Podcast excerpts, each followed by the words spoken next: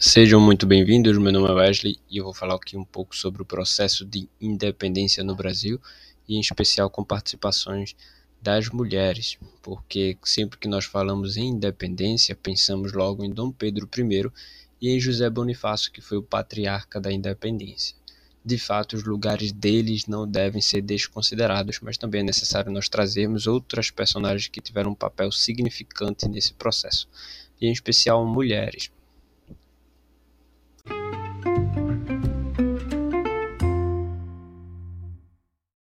Então, para mostrar que a história não é feita apenas por grandes personagens, eu gostaria de começar com o exemplo de Maria Leopoldina, que é reconhecida como coautora da independência. Ela foi uma mulher com liderança de estadista. Nasceu em 1797 na cidade de Viena, no centro do Império Austríaco. Maria Leopoldina Carolina Josefa de Habsburgo-Lorena era filha do imperador Francisco I e de sua esposa Maria Teresa, do Reino das Duas Sicílias.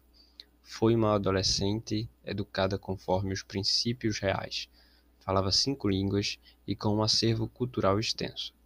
Conviveu com Schubert e Goethe, amava as ciências naturais e trouxe ao Brasil a primeira missão de artistas e cientistas que foi formada por naturalistas, desenhistas e pintores. Enquanto ela era imperatriz, procurou formas de acabar com o trabalho escravo e, propagando uma boa imagem do país no exterior, incentivou a imigração de mão de obra europeia. Na bandeira brasileira, a cor amarela representa sua origem, a casa dos Habsburgos. Além disso tudo, ela também era uma católica muito devota, levando as doutrinas católicas a sério. Com a Revolução do Porto em 1820, que obrigou Dom Pedro VI a voltar para Portugal, é, Dom Pedro I permaneceu no Brasil. Então Leopoldina passou a ser presente no dia a dia político do marido, muitas vezes substituindo nas decisões da corte.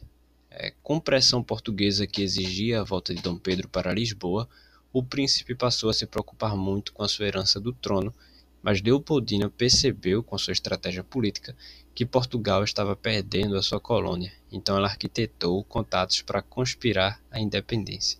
Sob pressão e convencido por Dona Leopoldina de que sua partida provocaria a fragmentação do Brasil, Dom Pedro decidiu permanecer, rejeitando a convocação de Portugal, o que ficou conhecido como Dia do Fico. Dom Pedro estava em São Paulo quando recebeu duas cartas, uma escrita por José Bonifácio de Andrade Silva e outra por Leopoldina, reforçando a decisão do Conselho do Estado do Brasil que ela havia presidido, e decidiu recomendar esse conselho a proclamação da independência. As mensagens chegaram então ao príncipe no dia 7 de setembro de 1822, às margens do rio Ipiranga.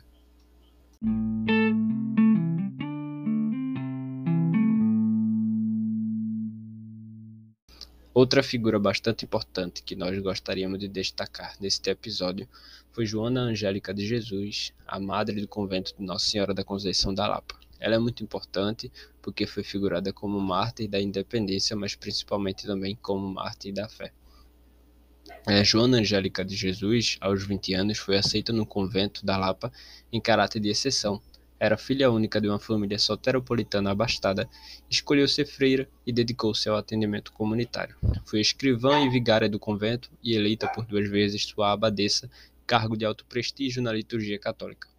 Quando ela tinha 60 anos, a nomeação de um militar português para a guarda das armas gerou revolta, diante do contexto da Revolução do Porto neste cenário de guerra pela independência da Bahia, em 19 de fevereiro de 1822, os tiros chegaram ao campo da Pólvora, quando os brasileiros, militares e civis, com pouco armamento e temendo os soldados portugueses, fugiram para as matas do Tororó.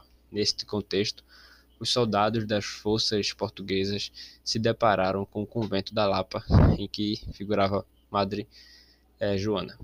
Imaginaram que ali os fugitivos se escondiam, mas é também muito provável que eles quisessem molestar as freiras do convento, e temendo isso, ao arrombarem o portão, Joana Angélica surgiu à frente para impedir que invadissem o interior, enquanto as freiras fugiam por outra saída. um dos soldados deferiu um golpe nela de baioneta no ventre e a madre caiu ensanguentada. Não resistiu ao ferimento, vindo a falecer no dia seguinte. E por esse motivo ela é muito lembrada, figurando como uma Marte, como falei, tanto da independência como também uma Marte da fé, escolhendo atrasar os soldados portugueses a impedir que eles pudessem molestar aquelas freiras ou que eles conseguissem algum proveito para a independência. Então, a sua morte acabou se espalhando logo, né, a notícia da sua morte, aumentando a revolta contra o domínio português. Então, no, quando nós falamos de independência, sua importância vem justamente desse aumento da revolta contra o domínio português que decorreu da sua morte e por ter morrido pelos soldados portugueses também. A intensa comoção ecoou até a capital do Rio de Janeiro, onde ocorreu a missa pelo trigésimo dia de sua morte. Compareceram, trajando luto, o príncipe regente Dom Pedro e a princesa Leopoldina. A sua memória é hoje preservada no mesmo convento de Nossa Senhora da Conceição da Lapa, localizado em avenida com seu nome na região central de Salvador, onde se encontra seu mausoléu. Em 2001, o convento deu início à solicitação para a beatificação de Joana Angélica de Jesus pela Igreja Católica. As pesquisas seguem seu curso e aguardam análise em arquivos e bibliotecas portuguesas de Lisboa e Coimbra. A justificativa para a sua beatificação seria a de mártir da fé, caso isso seja comprovado.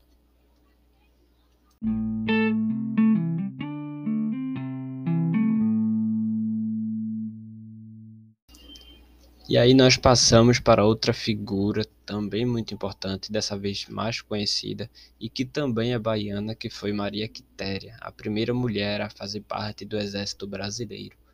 Ela foi considerada a heroína da independência.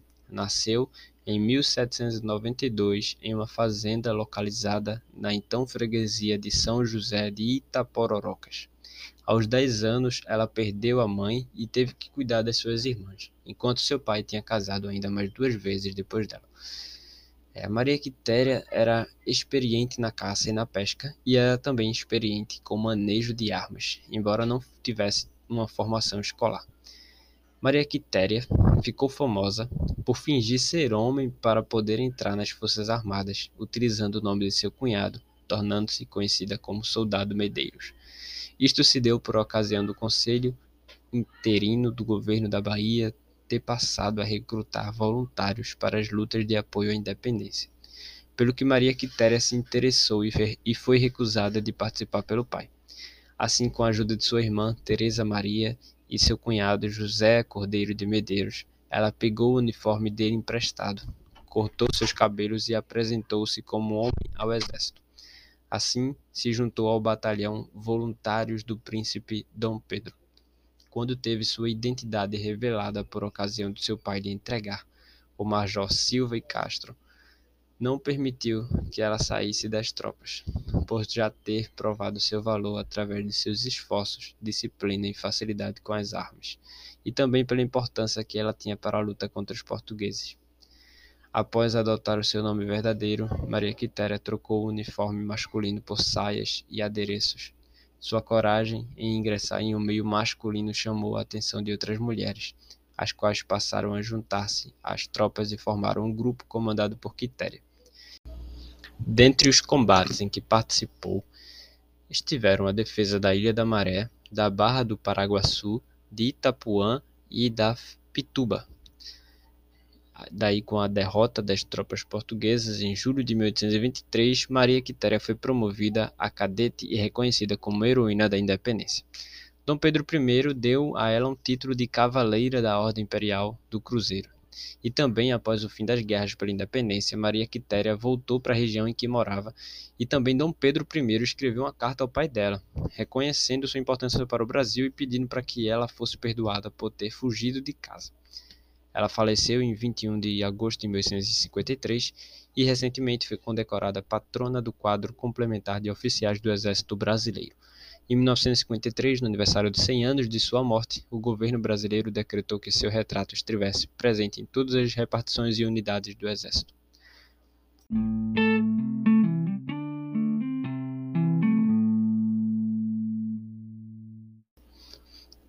por último, cabe mencionar uma personagem que não é tão conhecida, mas também teve uma importância muito grande, que foi Maria Felipa de Oliveira. Ela foi uma ex-escrava moradora da vila de Itaparica, foi descendente de sudaneses, marisqueira e também capoeirista. Ela foi voluntária na campanha pela independência e capaz de reunir gente de diversas etnias. Então ela tinha uma grande liderança ali é, pessoal. Ela conseguia unir pessoas africanas e indígenas, pescadores e também até portugueses simpáticos à emancipação. Ela liderou mulheres vigilantes, um grupo de mulheres vigilantes conhecidas como vedetas, que espionavam a movimentação das caravelas portuguesas ao redor da ilha, armavam trincheiras, passavam informações, cuidavam de feridos e ajudavam com mantimentos até Salvador. Meses após a proclamação de Dom Pedro como imperador, a capital baiana continuava sendo território de disputa entre Brasil e Portugal.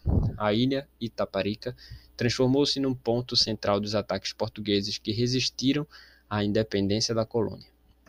Sabendo de uma movimentação portuguesa com 20 embarcações, Maria Filipa não conseguiu ficar só na retaguarda e reuniu 40 mulheres das vedetas numa embarcação enfeitada com flores. Aproximou-se dos barcos lusitanos que planejavam invadir a praia. É, de forma a seduzir esses marinheiros, elas ofere ofereceram-lhes bebidas, conquistaram sua confiança e deram também uma surra de folhas de cansanção quando estiveram já é, sem roupas.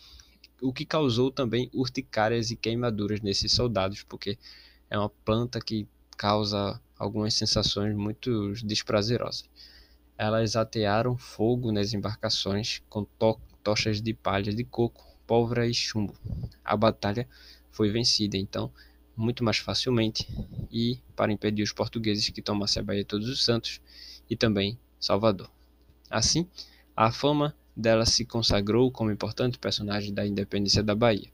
Tornou-se uma personagem lendária nos escritos de Xavier Marques, do romance Sargento Pedro de 1921, presente nas páginas de A Ilha de Itaparica de 1942, livro do historiador Ubaldo Osório, avô do escritor João Ubaldo Ribeiro, que a mencionou como Maria da Fé, no romance Viva o Povo Brasileiro de 1984.